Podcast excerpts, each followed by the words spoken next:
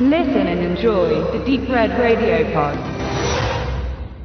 Hohe Berge, Nadelholzwälder, ein Mann mit ernster Miene, der eine zweiläufige Schrotflinte auf Anschlag in den Händen hält. Ein Covermotiv, das mich anspricht. Die Legende von Kootenai Brown ist bekannt oder unbekannt unter vielen Namen. Ein weiterer deutschsprachiger Titel lautet Wer erschoss Jim Blessing? Zwei englische Varianten ringen um den Originaltitel Showdown at Willems Creek und The Legend of Kootenai Brown.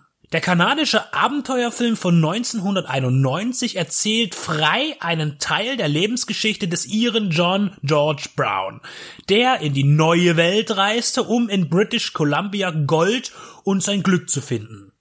Er ist eine historische Person und lebte in der zweiten Hälfte des 19. Jahrhunderts im Grenzgebiet der USA und Kanada. Seine Popularität in Nordamerika scheint von Europa aus eingeschränkt, denn die Legende Brown brauchte eine fiktive, um verfilmt zu werden. So mutmaße ich.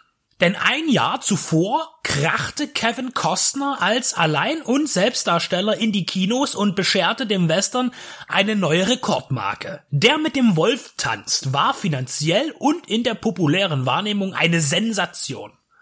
Wenn man bei Kootenai Brown und dem tanzenden Wolf auf die Grundierung schaut, finden sich dort die gleichen Anliegen.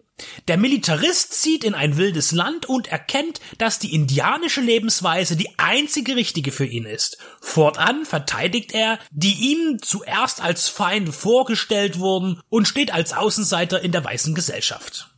So wie der Film Kootenai Brown wahrscheinlich von der mit dem Wolf tanzt beeinflusst war, so könnte auch die wahre Lebensgeschichte von Kootenai Brown der Einfluss bei der mit dem Wolf tanzt gewesen sein.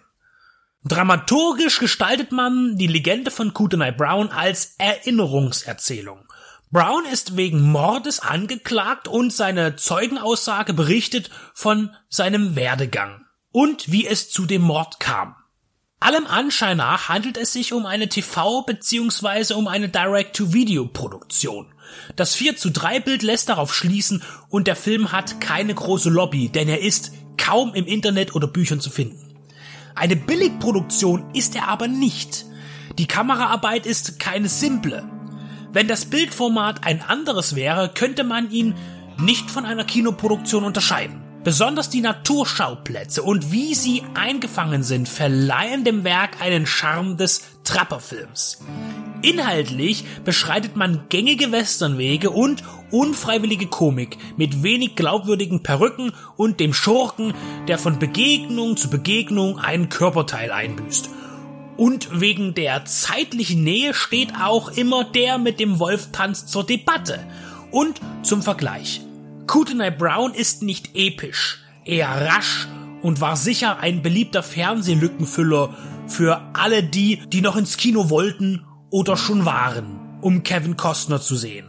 Brown wird von Tom Burlinson gespielt, der aussieht wie eine Entschuldigung dafür, dass man Emilio Estevez nicht verpflichten konnte. Falls es jemanden gibt, der diesen Western aus dem TV kannte und ihn mit Nostalgie zurückerwartet, der wird von Studio Hamburg mit einer DVD bedient. Aber die Veröffentlichung ist hinter vorgehaltener Hand nicht zu empfehlen. Die Erinnerung an der Schatz der Korsaren kommt zurück, der in Show Nummer 1 von mir besprochen wurde. Studio Hamburgs VÖs bieten oft weite qualitative Entfernungen. Kootenai Brown gehört zu denen, die man nicht verstehen will. Das Bild ist flimmerig und teils unscharf, die Farben verblichen.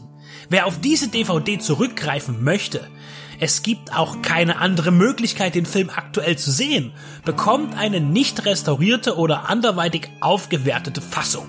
Vom Mehrwert her kann man Kootenai Brown zwischen Dr. Quinn und unsere kleine Farm einordnen. Das ist keinesfalls abwertend gemeint, nur ehrlich.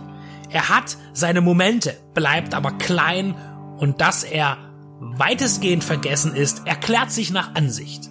Auf jeden Fall bietet er zu wenig, um Geld für diese mögliche haptische Auswertung auszugeben.